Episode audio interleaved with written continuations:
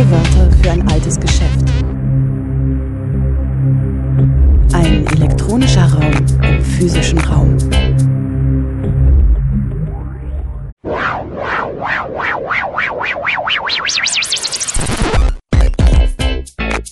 Playback. Willkommen zu O-Ton Playback bei Radio Dreieckland. Heute mit dem zweiten Teil des Vortrags über schwarze Kanäle und angeblich freie Räume von Dirk Teschner. Dirk Teschner sprach im Rahmen der Reihe 100 Jahre anderes Radio sowie des Theoriefestivals Kantine am 4. August 2023 im Subotnik in Chemnitz. Den ersten Teil konntet ihr in der vorigen Ausgabe von O-Ton Playback hören. Den ganzen Vortrag findet ihr auf freie-radius.net oder auch in unserer Mediathek auf rdl.de. Jetzt sind wir in unserem Gespräch angekommen äh, bei dieser Umbruchszeit 1980-90 und ähm, das ist äh, die Zeit, wo du dann zu nach Berlin gegangen bist. Und äh, es ist ja eine Zeit, in der vieles dann undefiniert war, also zwischen dem Zusammenbruch der DDR und dann der Wiedervereinigung. Und in dieser Zeit wurden in Berlin viele Häuser besetzt. Und das Tacheles ist eins von diesen Häusern gewesen. Vielleicht kannst du erst mal am Anfang beschreiben, wie bist du da hingekommen? Und was war sozusagen in diesem Reinrutschen, du hast ja gesagt, du bist da reingerutscht. Was war da in diesem Moment das Kunsthaus Tacheles für dich? Ja, das stimmt. Ich hatte nicht die Absicht, äh, ein Haus zu besetzen, wollte eigentlich eine Dissertation machen, aber aufgrund des Chaos und der Auflösung der Karl-Marx-Universität, die eigentlich vorhersehbar war in ihrer damaligen Zusammensetzung, blieb mir nur dieses äh, Gebäude an der Oranienburger Straße. Das hieß ja damals noch nicht Tacheles, sondern wurde genannt das Haus der Technik oder die Kamera. Als solches war es irgendwie so ein Begriff. Und ich äh, hatte einen Lover in Prenzlauer Berg, den Clemens Wallroth, der mir davon erzählt hat, ähm, Dezember 89, dass sie da vorhätten, da so eine Ruine zwischen Friedrichstraße und Oranienburger aufzumachen, um äh, die Ruine zu bewahren, damit die nicht abgerissen wird. Das war das eigentliche Anliegen dieser Aktion, dann am 13. Februar 1990 das Haus aufzubrechen, das bereits äh, verrammelt war und äh, wo die Sprengladungen zum Teil schon für den Rest des übrig gebliebenen Passagenkorpus äh, gelegt worden waren. Somit äh, hatte ich jetzt keine Arbeit. Ich wollte Lehrer nicht mehr sein, weil äh, auch den in der DDR aktiven Lehrern ja erst einmal das Diplom aberkannt wurde und ich hätte jetzt so eine Art Gesinnungsprüfung machen müssen für den Westen. Das wollte ich nicht. Ich äh, wollte nicht von heute auf morgen ein völlig anderes Geschichtsbild vermitteln oder ein bürgerliches äh, Literaturverständnis. Weil ich ja gerade am Prosimir in Naumburg, was eine bürgerliche äh, vortheologische Bildungseinrichtung war, um Pfarrerskindern und um Ausgegrenzten äh, das Abitur zu ermöglichen, ich äh, absoluten Zugang hatte zu aller bürgerlichen Literatur. Gut, das Lehrersein war für mich abgehakt. Äh, ich war in Berlin, wollte neu anfangen. Äh, Leipzig ging nicht, äh, die Universität äh, wurde ähm, umbesetzt. Da passte ich also nicht rein und dann blieb also dieses Nichts, diese Freifläche mit Sand und Ruine, in der so jemand, so sagte Clemens Wallroth, wie ich gebraucht werden könnte, weil ich kein persönliches Interesse hatte. Äh, es war für ihn äh, zu spüren, ich war kein karrieristisch äh, motivierter Mensch und würde mich für alles einsetzen, damit die anderen etwas davon haben. Also ohne Vorstellungen, ohne äh, Erwartungen äh, ging ich in das Haus. Die Stelle wurde vorgelesen, wie das äh, auf mich gewirkt hat. Es ist also ein Gebäude gewesen, in dem nichts mehr war. Die Leitungen für Wasser und Strom waren gekappt. Und äh, ansonsten war das eine, eine Müllgrube mit einer sehr merkwürdigen Aura, einer düsteren Aura, die passte aber wiederum zu der Depression, die man in den 80ern hatte. Die 80ern gelten ja auch äh, als depressive Zeit oder als Zeit der Depression, als Erstarrung, gesellschaftliche Erstarrung, auch ökonomische Erstarrung. Und nun in diesem äh, Nichtraum äh, fanden sich äh, sehr schnell äh, Leute aus aller Welt, die eigentlichen Gründer waren äh, Musiker aus dem äh, aus der Subkultur des Prenzlauer Berges. Also äh, es war eigentlich eine Bandgründung, auf der das basierte. Und diese Band hat sich dann leider äh, sofort zerlaufen im Zuge der ersten Jahre. Die gab es äh, dann nur noch bei einem einzigen Auftritt während des ersten Tacheles-Jubiläums. Diese Band nannte sich Tacheles und bestand aus äh, allen äh, Mitgründern anderer subkultureller Bands, die im Prenzlauer Berg bekannt waren. Dazu gehörten dann auch die Musiker von Rammstein später. Wenn man jetzt, aber die Zeit gab es eben nicht, diesen Musikern die Zeit gelassen hätte, dort im Nichts zu forschen, zu überlegen, zu tasten nach einer Musikrichtung, die es noch nicht gab, dann hätte sich das, hätten sich wunderbare Querverbindungen äh, ergeben können zur späteren Ars Acustica und zu den Post-Punk-Musikern und zu den Jazz-Leuten. Äh, diese Möglichkeit gab es nicht, die wurde halt sofort äh, platt gemacht durch den Ansturm der Jungs aus der Frontstadt. Das waren ungefähr sechs Jungs, das war der Kern. Die hatten eigene Vorstellungen und sagten, ja, jetzt müssen wir erstmal das Haus aufräumen, äh, Schutt wegräumen, äh, uns einrichten. Musiker haben jetzt bekanntlich nicht so das Bedürfnis, äh, jeden Tag als Handwerker zu schuften. Und somit löste sich auch dann dieser Gedanke auf, aus dem Haus ein Musikprojekt zu machen. Das wurde dann nochmal aufgegriffen von der Carina Mertin, die die Musikprogrammatik professionell übernommen hat. Aber es gab äh, nicht äh, die Möglichkeit, noch eine andere Musikrichtung zu finden, außer Techno. Und das hat das Haus dann auch stark geprägt, der Techno.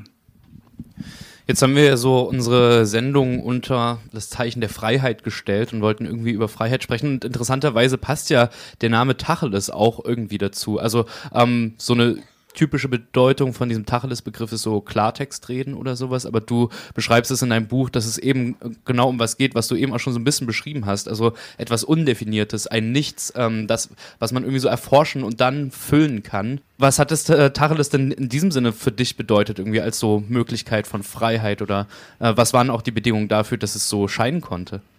Also mir hat sich der Begriff der Freiheit so gar nicht gestellt. Man müsste vielleicht auch noch mal äh, daran erinnern, man war unbewussterweise ein Punk-Anarchist.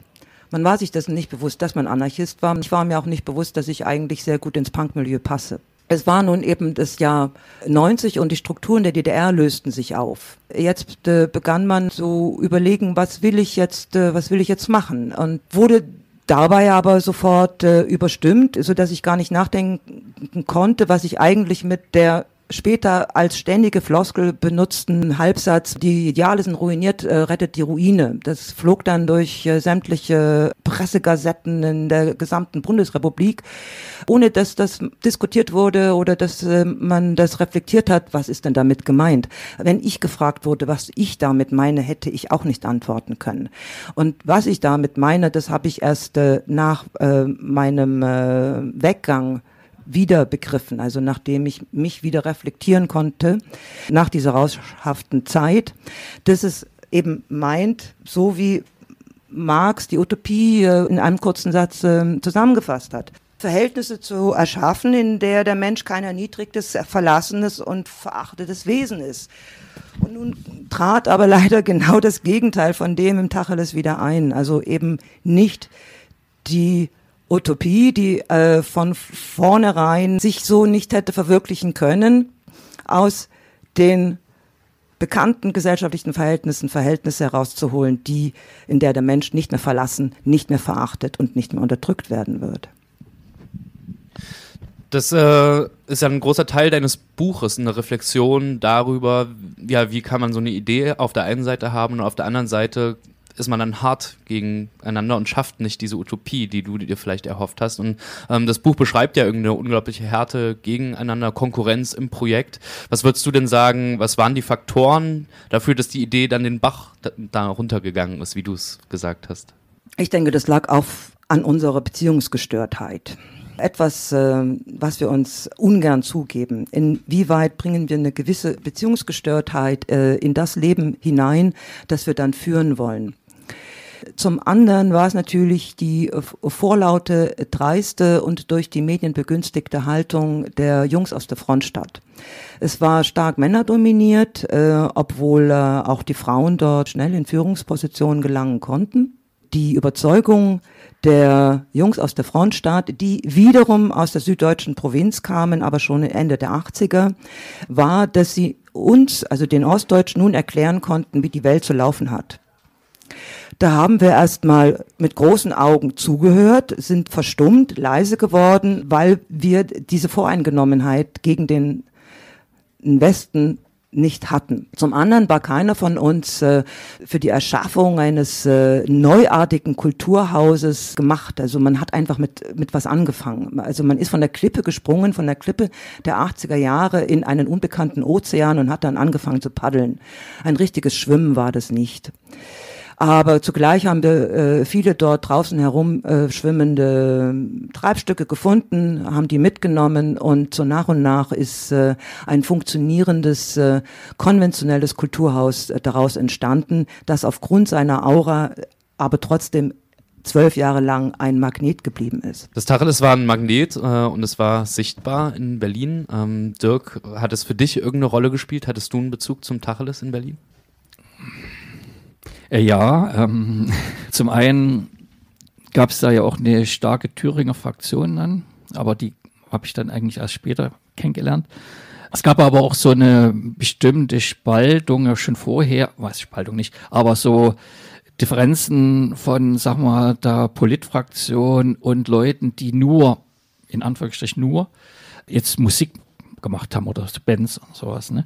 Es war ja auch immer so ein, so ein Punkt, Einstufung, in der DDR. Also selbst wenn du Postpunk gemacht hast oder äh, New Wave oder andere Sachen, dann hast du dann Einstufung gemacht oder nicht. Einstufung heißt irgendwie, du hast eine Zulassung gekriegt, wo du dann auch Geld verdienen konntest. Und so bei äh, Veranstaltungen dann in kirchlichen Räumen oder im subkulturellen Kontext äh, war das eigentlich nicht so toll gesehen, wenn jemand Einstufung hatte. Und es waren für uns dann so die Kulturnix irgendwie, die eigentlich nur Räume für ihre Kultur haben wollten und, und, und politisch nicht aktiv waren, wo für uns gerade 89, 90 irgendwie die politische Diskussion und, und, und Gesellschaftsänderung erstmal im Vordergrund stand. Und ich kannte aber dann irgendwie äh, äh, Leute, war ja unten ständig Vertretung, äh, einer der ersten Techno-Clubs von Berlin. Und da kannte ich dann Leute, die da ein paar Jahre aktiv waren und war dann auch dort. Aber dann eigentlich nur als Gast irgendwie. Oder bei Konzerten auch bei Gaspar Potzmann, kann ich mich erinnern, war ich mal da oder später dann auch und so. Aber es gab ja dann auch so eine Mischung von anderen Häusern, die dann das versucht hatten. Da waren so Leute aus äh, politischen Zusammenhängen drinne und dann aber auch von Kultur, also der Eimer zum Beispiel, der uns dann äh, näher lag und wo wir dann öfters auch dort waren und mit denen zu tun hatten. Wir wollen äh, gleich mit euch darüber sprechen, was sich für euch dann verändert hat in der Zeit eben nach der Wende und nach der Wiedervereinigung. Äh, zuvor ähm, nähern wir uns nochmal musikalisch auch dem Tacheles. Ähm, Sue hatte das erzählt. Ähm, am Anfang des Tacheles steht quasi ein musikalischer Zusammenhang und es gibt eine Aufnahme, äh, was sozusagen ja die Musiker sind, die das gemacht haben, aber vor der Tacheles-Gründung. Äh, Urtacheles mit Nino.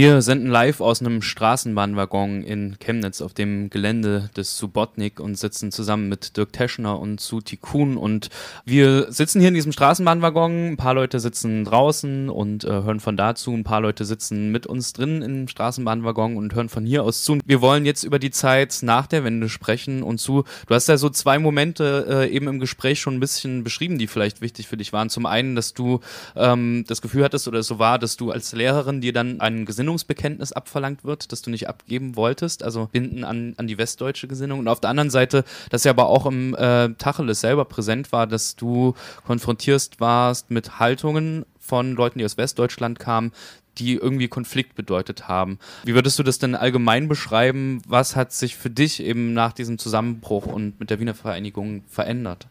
Die äh, Kerntruppe des äh, Tacheles, die die Westdeutschen waren, oder die Westdeutschen wurden, verlangten dann natürlich auch von den sogenannten Ossis eine innere Wende. Da sie eifrige Spiegelleser waren, hatten sie auch immer gleich die Schlagzeilen parat, mit denen sie uns totschlagen konnten. Insbesondere funktionierte die Stasi-Keule immer.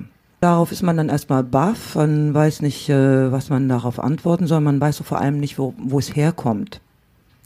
Äh, ich habe die Jungs sehr ernst genommen, wie ich auch vorher alle Menschen, denen ich begegnet bin, ernst genommen äh, habe und nicht erst untersucht habe, in welchen seelischen Leiden sie gerade laborieren und sie in die entsprechenden äh, Schubladen äh, der Psychoanalyse einsortiere. So habe ich darauf erstmal schockiert reagiert und danach äh, schweigt man.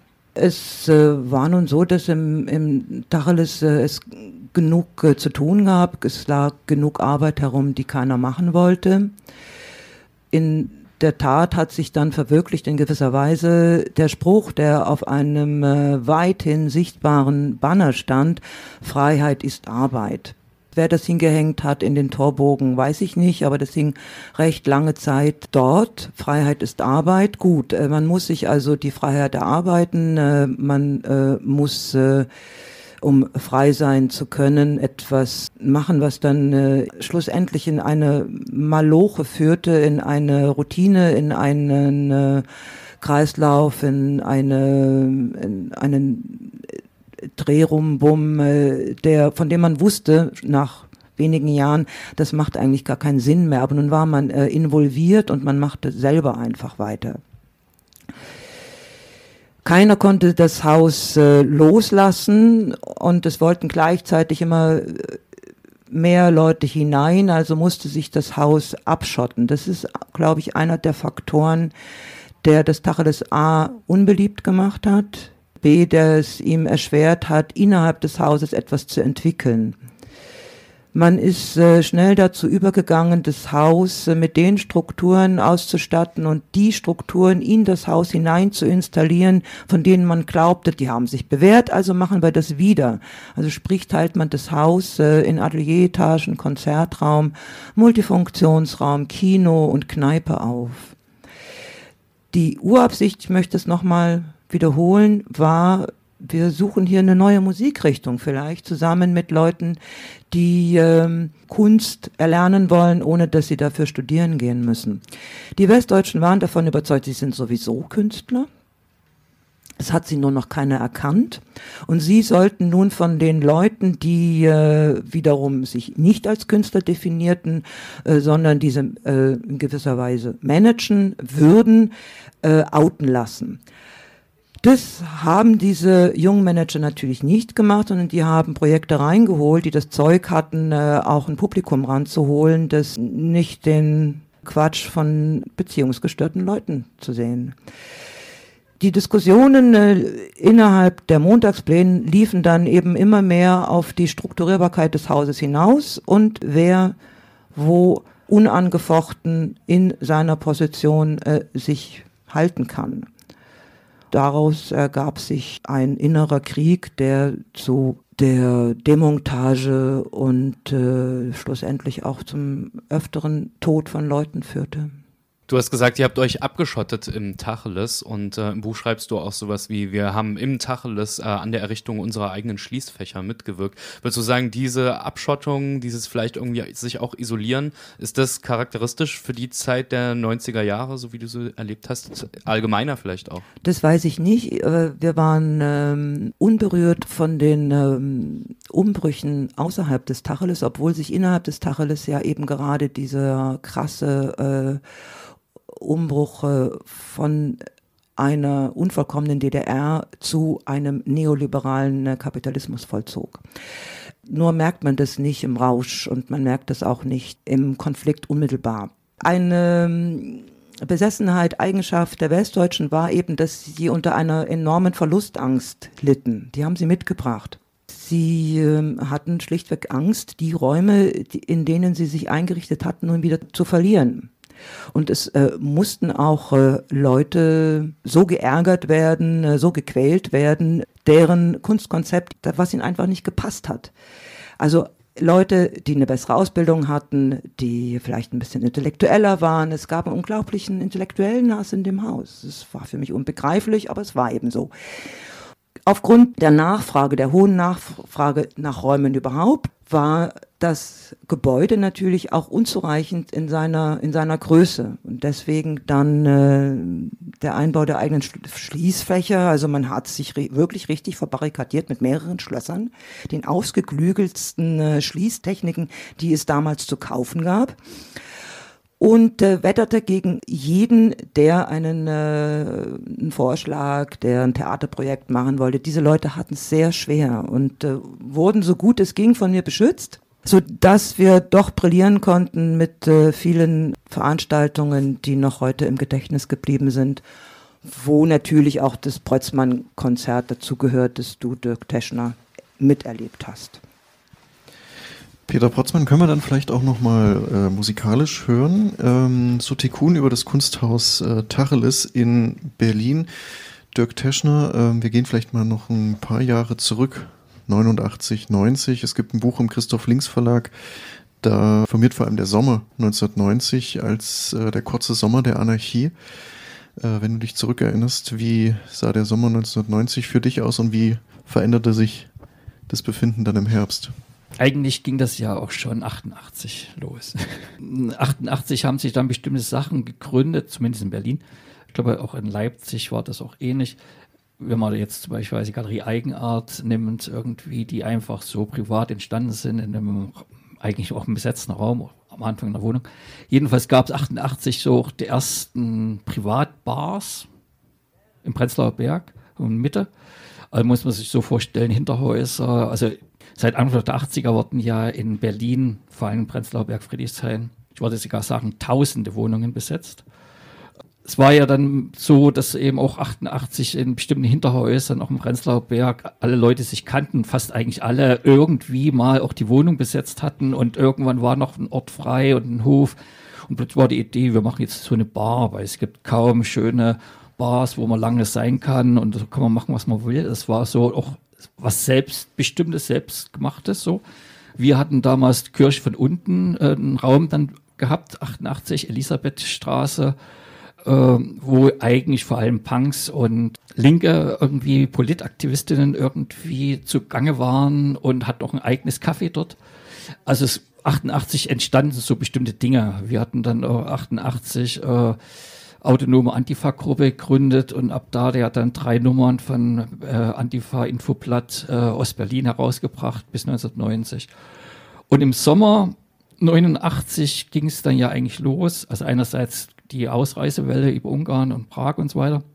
Aber es ging auch los, dass sich so Politgruppen aufgelöst haben, weil die neue Gruppen gegründet haben und wo dann auch plötzlich nicht das Vertrauen mehr da war. Also man hat plötzlich aus einer eigenen Gruppe zufällig gemerkt, dass zwei, drei Leute eine neue Gruppe mitgegründet haben und darüber gar nicht gesprochen haben. Also es gab da nicht so eine Diskussion in den Gruppen, wo wir gesagt haben, äh, bis hierher, aber jetzt ist eine neue Zeit und wir merken, hier ist gerade was irgendwie, wir müssen jetzt anders agieren, sondern die haben es einfach gemacht und haben sich mit Leuten aus anderen Gruppen zusammengetan und so weiter. Da war also auch so ein bisschen dann das Vertrauen weg oft und blieb dann eigentlich nur so die libertären Gruppen, äh, die so blieben, wie sie waren. Also das war dann Kirche von unten die Leute und äh, Umweltbibliothek, die auch als Gruppe noch existierten dann bis Herbst 89 und teilweise auch länger hinaus. Und wir hatten ja dann im Herbst 89, wo es dann auch Inhaftierung gab äh, nach dem 7. Oktober und äh, die Mahnwachen, war ja dann die Idee, die Zeit, wo wir Samistat politische Zeitschriften rausbringen, die einmal im Monat erscheinen, es geht ja jetzt nicht mehr. Äh, wir müssen eigentlich jeden Tag erscheinen. Und da war dann die Idee von Wolfgang Rüttenklau von Umweltbibliothek, Leute anzusprechen, die bisher in anderen Projekten gearbeitet haben. Zeitung. Ich war damals Friedrichsfelder Feuermelder und Antifa-Infoblatt. Dann waren Leute vom Umweltblättern, Grenzfall, von Kontext, äh, die vor allem Literatur und lange theoretische Texte veröffentlicht hatten. Und ich sage, okay, wir brauchen jetzt ein neues Medium und es hieß dann Telegraph das war wahrscheinlich auch dann der Unterschied, jetzt gerade zum Tacheles oder so, wo sich dann auch ja viele Leute auch erst kennengelernt hatten. Bei uns war das dann oft so, dass so bestimmte Projekte und Gruppen Herbst 89 zusammen erlebt hatten. Also es gab dann auch äh, einige, wir waren dann viele in der Vereinigten Linken drinne. Nur die Umweltbibliothek nicht, weil die dann auch doch zu libertär waren und denen das zu dogmatisch zu sehr schon wieder eine Partei war. Und wir hatten dann auch so Ideen, Häuser zu besetzen und da gab es dann eben Gruppen, die sich schon kannten teilweise, die dann Häuser besetzt haben. Ne? Also autonome Antifa hatten Lottemstraße das Haus besetzt, Bandito Rosse, was es immer noch gibt. Ich war woanders, wir hatten ein Haus in Kollwitzplatz besetzt, wo die Leute dann nicht so sehr aus dem Polit-Zusammenhang kamen und dann aus dem anderen Seitenflügel Leute, die ich vorher überhaupt nicht kannte. Also da waren dann auch Leute aus dem Tachlis mit, die dann eben was zum Schlafen suchten, weil denen es auch zu stressig war, dann im Tachlis ganze Zeit zu sein. Also so Rückzugsorte, irgendwie, wo es gemütlicher war. Und dann ähm, war aber ja immer noch der Umbruch. Also was wird jetzt eigentlich mit dem Land hier? Ne? Irgendwie, also es ging ja eigentlich bis März 90 irgendwie bei den Wahlen, wo dann so ein Schockmoment war, wo man dann merkte, dass die neuen Gruppen ja auch nichts auf drei gekriegt haben und plötzlich eben alle irgendwie doch die D-Mark und Kohl wollten und die Alternative für Deutschland 1 sozusagen gewählt haben, also DA, Allianz für Deutschland hieß es da. Und wo dann drei verschiedene Parteien drin waren und so weiter. Und dann war aber klar, okay, politisch sieht das jetzt nicht so richtig gut aus. Für uns gab es da noch zwei Punkte. Bestimmte Freiräume zu sichern, bestimmte Projekte umzusetzen und ab da dann auch jahrelang eigentlich so Kampf gegen militante Nazis. Und das war dann auch so ein Punkt, was mir jetzt gerade noch eingefallen ist, Tachles oder andere. Es gab bestimmte Objekte, wo wir dann mit den Leuten von den Häusern hm, Probleme hatten, weil es gab dann Leute, auch die teilweise Kneipen hatten, also Dresden, Neustadt war es ähnlich, äh, wo es dann immer Überfälle gab von Nazis und gerade ich wollte mal sagen, in Neustadt in Dresden, wenn die Nazis nur Schutzgeld gefordert hätten, hätten viele von den alternativen besetzten Cafés denen das gegeben. Hauptsache sie sind nicht da. Und Uns ging es aber um was anderes. Uns ging es doch um, um irgendwie, meinetwegen, das besetzte Haus von Nazis in Lichtenberg irgendwie wegzukriegen und so weiter. Und dann war eben schon auch die Auseinandersetzung, was du auch von Tachles erzählte, mit Leuten aus dem Westen. Also eigentlich im Herbst 89 war alles super.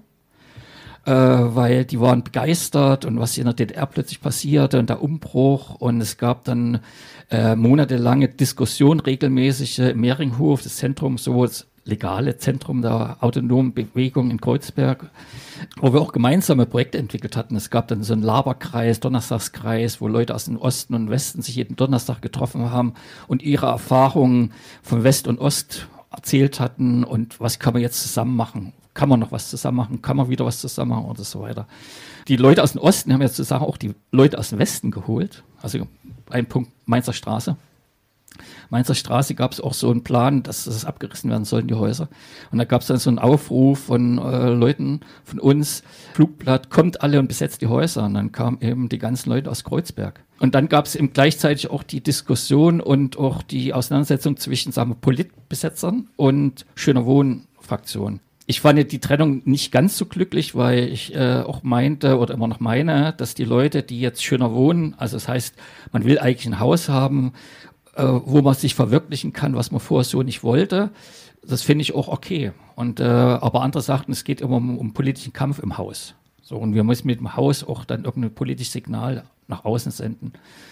Kurz zusammen, der Anarchie heißt eigentlich letztendlich, dass dann irgendwie alle Projekte, die möglich waren, versucht worden sind. Es gab es ja überall. Es gab ja dann Dierloch zum Beispiel, der kurz neben Dachlis auch war, auch so eine Galerie hatte, nochmal eine Kneipe, der hatte dann plötzlich auch später dann, es war Bild später, aber es ist die Ausläufer an der Ostsee mal was aufgemacht. Also die Leute sind auch woanders hin und haben dann auch irgendwelche Projekte gesucht, die plötzlich leer standen. Armee, Bunker oder irgend sowas und so. Und jeder, gerade die Techno- Szene kann man ja nicht irgendwie, es ist ja dadurch ganz stark geworden durch die ganzen leeren Räume, die es plötzlich gab. Und es gehört auch noch dazu, kurz Sommer der Anarchie, weil da war das eben noch nicht das, was dann später kam, Geld, Karriere, Macht und so. Also die drei Dinge, die dann plötzlich da dazu kamen, die verändert natürlich ziemlich viel dann.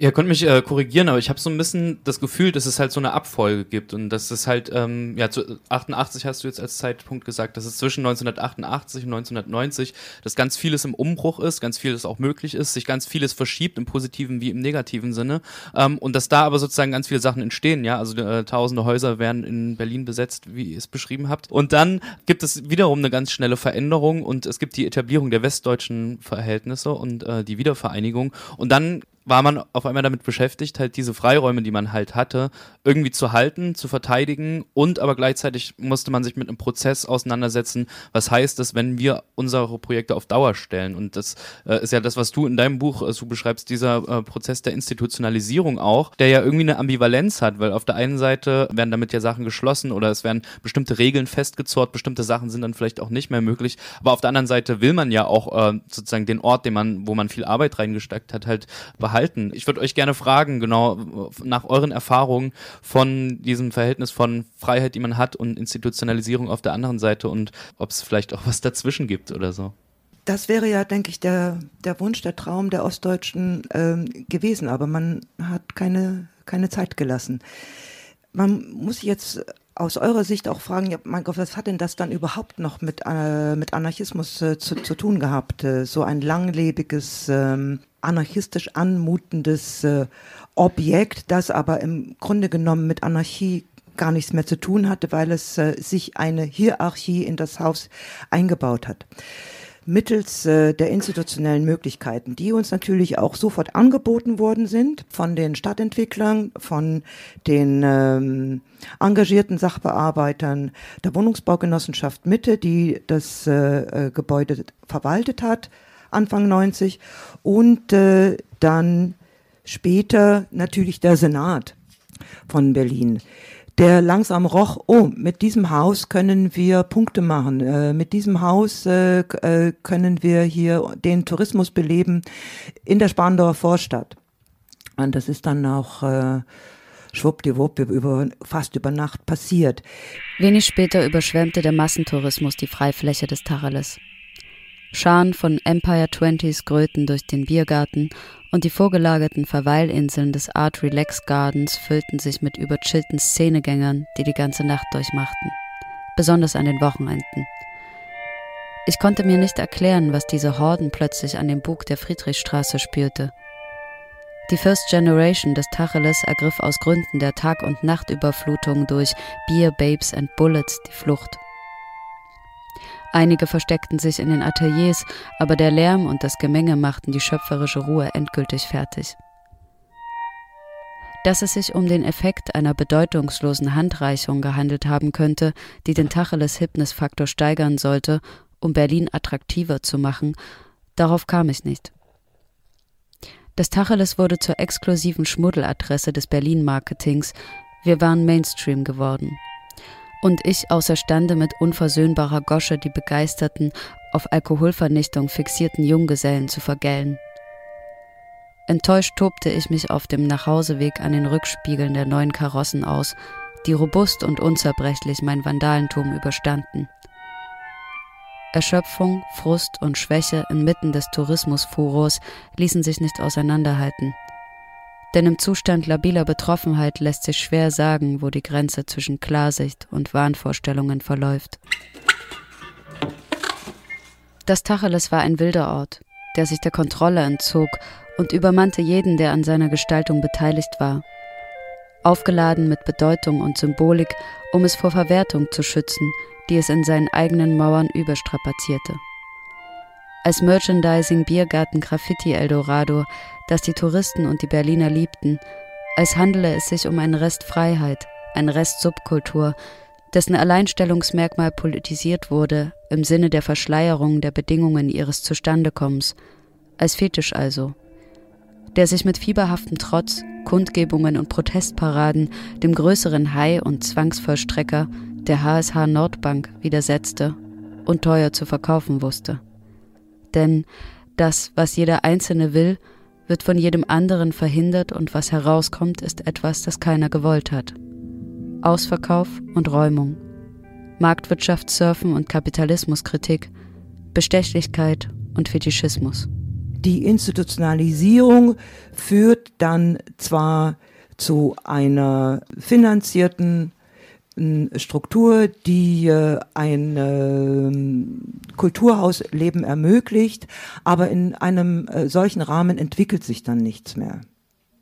Das können dann höchstens nur noch die in ihren Ateliers, äh, an ihren Arbeitsplätzen, kreierenden Künstler des kleinen Geldes tun, weil äh, das waren zumindest äh, keine Galeriekünstler, die dort zugange waren äh, in den letzten zehn Jahren, sondern es waren fast über 100 an vielleicht eine, auf einer Fläche von zwei Quadratmeter arbeitenden Leuten. Da musste man sich schon viel teilen. Aber es hat zumindest äh, eine, einer Schicht von Kreativen oder sogenannten Kreativen ermöglicht, äh, noch die letzten Jahre auszukosten, in denen das überhaupt möglich war, ohne dass dafür viel bezahlt werden musste. Wir hatten dann noch äh, später die revolutionären Ostblockgruppen gegründet bei der Diskussion oder Auseinandersetzung mit den äh, auch vielen Erfahrungen von Linken aus dem Westen wo es darum ging, irgendwie, was ist das Spezifische im Osten? Warum ist da gerade mit der ganzen Nazi so ein Problem? Äh, was mit den Leuten, Treuhand, Arbeitslosigkeit und so weiter und so weiter. Wo man dann merkte, dass die Leute aus dem Westen überhaupt keine Ahnung davon hatten und darum auch andere Ansätze haben irgendwie. Gleichzeitig aber auch in der Stadt. Und André Holm, irgendwie ja bekannter Soziologe, der hat ja schon ziemlich zeitig auch mit anderen auch aus unserer Gruppe, darum waren wir auch bei uns gespalten, die These vertreten, war auch in Büchern geschrieben, dass gerade Tacheles und nach dem Tacheles entstand ja um Tacheles so eine große Kneipenmeile, dass die sozusagen mitverantwortlich sind für die Zentrifizierung dieser Gegend und dass dann irgendwie da alles schick und teuer wurde. Und dass die Leute aus dem Tacheles und auch von den Kneipen drumherum sich überhaupt nicht dafür interessiert haben, was mit den normalen Menschen, die dort noch sind, eigentlich ist und wie es denen geht und ob man mit denen irgendwie zusammenarbeiten muss. Und das war eben ein Problem von einigen Projekten. Da ging es eben um die Verwirklichung der eigenen Freiheit in dem Gebäude und was drumherum war, ist eigentlich egal. Es gab sogar Auseinandersetzungen, irgendwie kann ich mich noch erinnern, in Friedrichshain, da gab es so eine libertäre Gruppe, die auch Kopfsprung so eine anarchistische Zeitung rausgebracht hatten und dann nach Thüringen gegangen sind, die hatten in Abrisswohnungen Sachen rausgeholt, Badewannen oder irgendwas oder so und haben das bedürftigen Leuten, die in schlechten Wohnungen gewohnt haben, sozusagen geschenkt, vorbeigebracht und so weiter. Und dann mit Mainzer Straße, äh, Besetzung Mainzer Straße in Kreuziger, kamen die ganzen Besetzer aus dem Westen und haben aus den leeren Wohnungen das Zeug für ihre Häuser geholt. Und da waren die dann sauer. Und haben gesagt, eigentlich äh, geht es uns um die sozial Schwachen in dem Gebiet, die schon hier ewig wohnen und die wir auch schon lange kennen. Und jetzt kamen aber die aus dem Westen und die gucken nur für sich, was äh, in ihrem Haus so notwendig ist. Und das war so eine Kontroverse, die eigentlich hätte anders gelöst werden müssen, weil ich auch damals auch mit André, mit anderen gesprochen habe, sagte, man kann es aber nicht eins zu eins sagen, irgendwie die Kulturleute, die auch was besetzen und dort was machen, die sind jetzt schuld dran, weil die sind ja nicht schuld, die sind nur der Auslöser irgendwie, weil ja die Leute, hat man am Kolwitzplatz auch gemerkt, die dann die Häuser gekauft haben und die dann eigentlich auch dann irgendwann die Besetzerinnen rausgeschmissen haben. Man braucht jetzt Tacheles jetzt gerade neu anzugucken, wie es jetzt aussieht dass die das natürlich dann alles weghaben wollten, wo sie erstmal da waren, wenn sie erstmal die Häuser hatten und drumherum gekauft hatten, dann wollten sie das gar nicht mehr so lassen, wie es eigentlich war, warum sie überhaupt hingekommen sind. Stimmt, da hat mir Dirk äh, natürlich das noch ergänzt, äh, was ich äh, vergessen hatte. Das hat mir auch sehr missfallen, dass diese ähm, Tugenden oder die man für anarchistische Tugenden hielt, also Spontanität, äh, bisschen Abenteurertum, Wildheit ein starker Individualismus, dass das auch eben Eigenschaften waren, die das Ganze zum Knicken gebracht haben, die das Ganze gebrochen haben und äh, dass keine Kontinuität äh, eben in der Überlegung, wie schaffen wir hier ein Modell, das für andere inspirierend sein könnte, es ähnlich zu machen. Haben wir überhaupt nicht geschafft, haben wir sozusagen nicht gewollt. Wir sind äh, gescheitert an unserer planlosen, naiven und äh, durch den Westen dann auch gebrochenen äh, äh, Vita. Ne? Dann hat man auch einfach sich mit aufgegeben. Und die meisten Ossis sind sowieso quasi nur bis Mitte 90 geblieben oder die Ostdeutschen. Die haben sich dann äh, außerhalb äh, der Berliner Mitte im Prenzlauer Berg oder in den Städten, aus denen sie gekommen waren, ähm, die Projekte geschaffen, die ihnen am ehesten das ermöglicht haben, wie sie leben wollten oder wie sie noch leben konnten. Das war ja auch alles äh, auf Limit, das war alles nur auf Zeit, das war alles nur eine Gewähr, bis sich äh, die Investoren über das ganze Land ausgebreitet hatten. Und man hat es unter unserem Arsch schon mehrmals verkauft und wir haben es gar nicht gemerkt. Ich hätte noch ganz viele Fragen und ich vermute, Alex hat auch noch ganz viele Fragen an euch beide. Aber wir wollten jetzt äh, gucken, ob es hier bei den Leuten, die hier im Waggon sind, vielleicht auch irgendwie Fragen gibt oder Impulse oder Sachen, die euch aufgefallen sind, ähm, die wir zusammen diskutieren können. Wir haben hier ein Mikrofon mit einem langen Kabel, das sogar rumgehen kann. Äh, da fange ich mal an. ähm, ich habe eine Frage an Su Tikun. Du hattest, als du vorhin diesen Moment beschrieben hast oder wo du nochmals zu der Utopie gekommen bist, die vielleicht du dann auch erst im Nachhinein da rein reflektiert hast, die ihr da hattet und wie sich diese eigene Utopie gegen euch gewandt hat, hast du auch einen Grund genannt, ähm, Beziehungsgestörtheit. Und das hast du auch noch mal an einer anderen Stelle aufgegriffen und irgendwie bin ich darüber auch ein bisschen gestolpert, was du eigentlich damit meinst.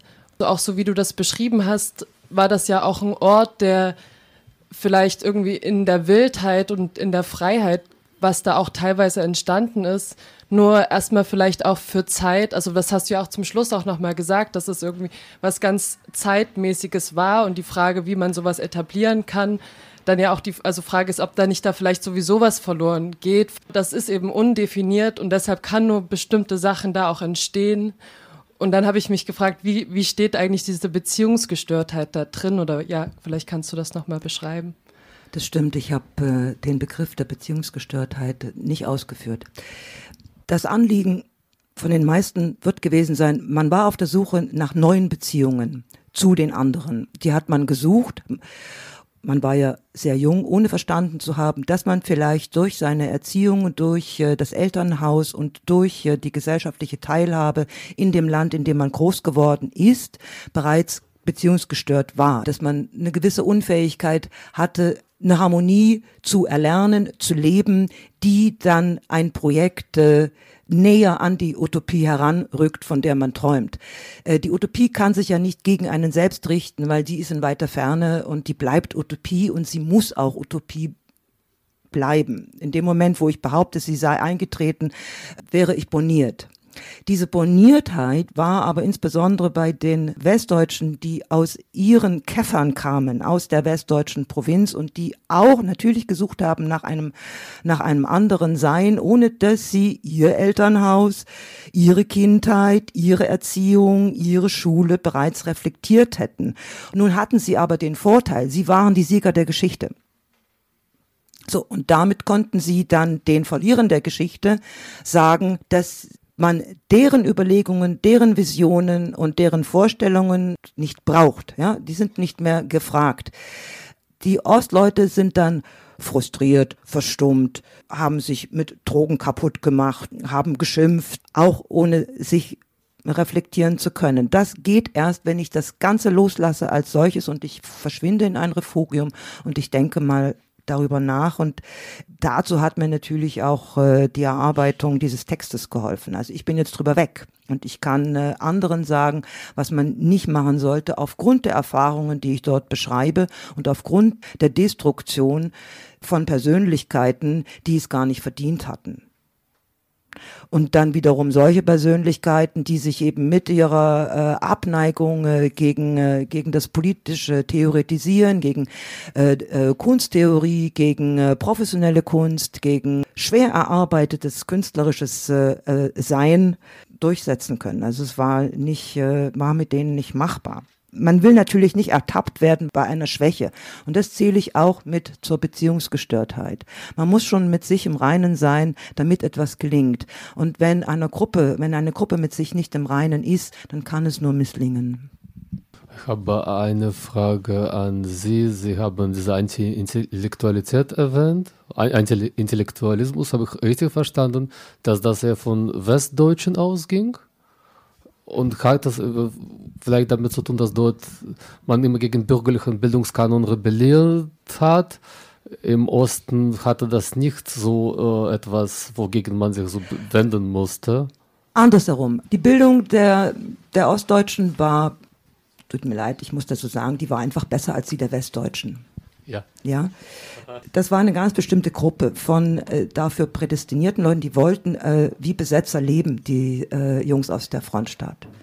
Die äh, hatten nicht vor, wie reiche Macker zu leben, obwohl sie sogar geworden sind zum Teil. Und deshalb dieser Hass auf das Intellektuelle von Seiten der Westdeutschen, das war für mich neu und vielen anderen war das auch fremd und es schockierte uns, äh, dass man äh, mit einem Hass gegen das Wissen, Wissen können, erlernen können, äh, äh, etwas trainieren, etwas üben, dass man diesen Hass hatte. Also war es schon ein Selbsthass, den sie mit in das Haus gebracht haben. Und wenn ich Selbsthass habe, dann mache ich andere kaputt, ich ziehe andere rein in, mein, in meine eigene, äh, in mein eigenes Drama, dann sollte man auch ausgeschlossen werden oder in die Therapie. Wir haben auch noch zehn Minuten Zeit miteinander zu sprechen und eine Frage hätte ich eigentlich noch, die ich irgendwie so äh, eigentlich relativ wichtig finde und die auch in die Gegenwart halt irgendwie führt. Äh, wir senden hier vom Kantine-Festival und das ist ein Versuch von Selbstorganisierung. Es gibt verschiedene Leute hier, die in anderen Projekten auch sind und die festhalten an der Idee, dass es irgendwie möglich sein muss, solche Räume halt irgendwie herzustellen. Und ähm, mich würde deine Perspektive da auch nochmal darauf interessieren, weil es irgendwie ja auch eine sehr traurige Geschichte irgendwie ist und äh, in deinem Buch steckt auch eine Melancholie drin oder eine Enttäuschung und ähm, ich frage mich, ob sozusagen nach so einer Erfahrung du trotzdem sagen würdest, es lohnt sich daran festzuhalten und es ist wichtig irgendwie solche Orte zu haben und aufzubauen. Auf jeden Fall, äh, weil trotz allem des Tacheles ein sehr überwältigender Ort äh, war, ein von vornherein vom ersten Anblick an magischer Ort, ist das natürlich für jeden Neugierigen auch eine sofortige Option. Wir waren damals sehr jung und wir schäumten vor Ideen. Wer dann durch Hörensagen von den äh, Aufführungen erfuhr, also eine große Plakat- und Zeitungswerbung gab es gar nicht. Und der bei den Clubnächten im Tacheles dabei war, der diese ersten Technonächte da unten in der ständigen Vertretung miterlebt hat, dem ist das natürlich auch hängen geblieben. Und das ist ein unvergessliches Erlebnis und es ist jedem zu wünschen, jedem jungen Menschen zu wünschen, dass er ein ähnliches Feuer besitzt. Vorhin in der Veranstaltung nannte das jemand von Poesie entflammt sein. Das ist ein schönes Bild. Man äh, sollte auf eine poetische Art sich entflammen können